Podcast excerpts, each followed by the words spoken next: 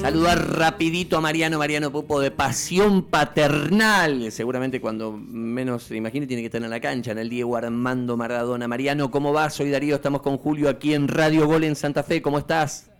¿Qué tal muchachos? ¿Cómo andan? Un saludo muy grande para todos. ¿Todo bien? Bien. Vos sabés que yo abrí el programa, me este, apasiona mucho. El partido de hoy sí, porque además este, Argentino juega bien, Colombia en levantada, pero le decía el flaco a Julito, qué lindo todo lo que se viene el 30 ahí en, eh, en Paternal, ¿eh? Qué, qué bueno todo lo que van a armar con Diego.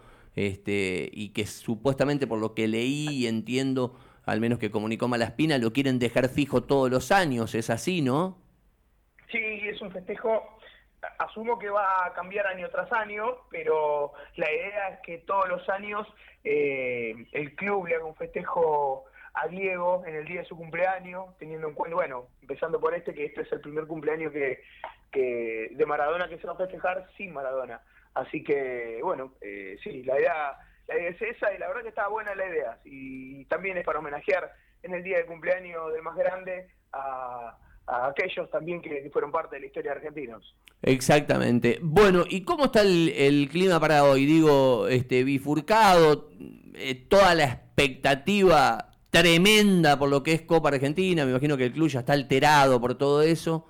Eh, y después volver al, al, ruedo local de un partido raro el otro día, ¿no? Parecía que no iba a reaccionar, reaccionó, lo perdió igual, pero por lo menos sacó la cara, ¿no?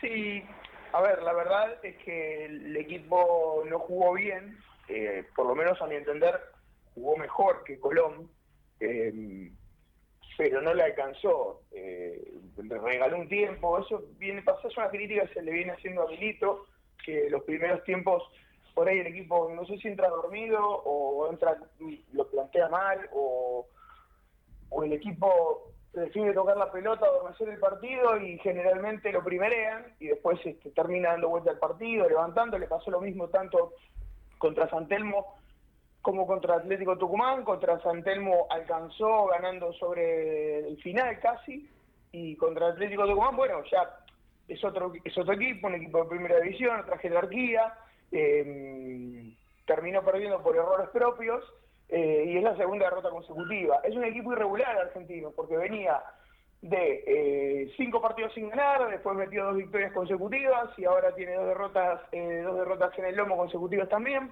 La verdad que el desafío de Milito, más que hacer jugar bien el equipo, me parece es encontrar una regularidad. Sí, igual lo vivimos nosotros con Colón, más que nada camino a la Sudamericana. ¿eh? Cuando el equipo ya estaba instalado en un objetivo tan grande como era la Sudamericana, a veces el futbolista, el microclima del fútbol sale de foco. Digo porque si bien estamos a 21 de octubre y hoy se juega con Colón, no sería extraño que muchos futbolistas tengan el cuerpo hoy en la paternal, pero la mente y el alma ya el 3 de noviembre en el Malvinas Argentinas de Mendoza. E, e, ¿Es viable que esto ocurra? Eh? Eh, a ver, sí, por un lado, eh, pero mm, a ver, yo creo también de que si bien el horario y el día no ayudan, hay que tener en cuenta que Argentinos es el segundo partido que vuelve a jugar con su público, o sea, en su cancha con su gente. Va a querer ganar. Va a querer ganar, eh, más que nada, para que no se escuchen murmullos. No, a ver, no creo que haya mucho lío si Argentino pierde hoy, pero la gente no va a estar contenta. Y en ese no va a estar contenta, me parece que eh, el equipo de Milito además necesita, necesita sumar pensando en justamente la clasificación de la Copa Sudamericana. Está claro. pensar en la Copa Argentina está bueno, faltan 10 días, pero la verdad es que eh, Argentinos está ahí. Si gana, se pone a un punto de Racing, que es el único, el último que está entrando a la Copa Sudamericana. Y, la pelea se estaría empezando a cerrar entre Racing, Unión y Argentinos. Mariano, te hago un pimponcito al toque. ¿Me das los 11 para hoy, lo que pone Gaby dos y media de la tarde contra Colón de corrido? Te tiro un estimativo porque Bien. hace tres fechas, hace tres partidos que Argentina no da lista de convocados. Mira vos.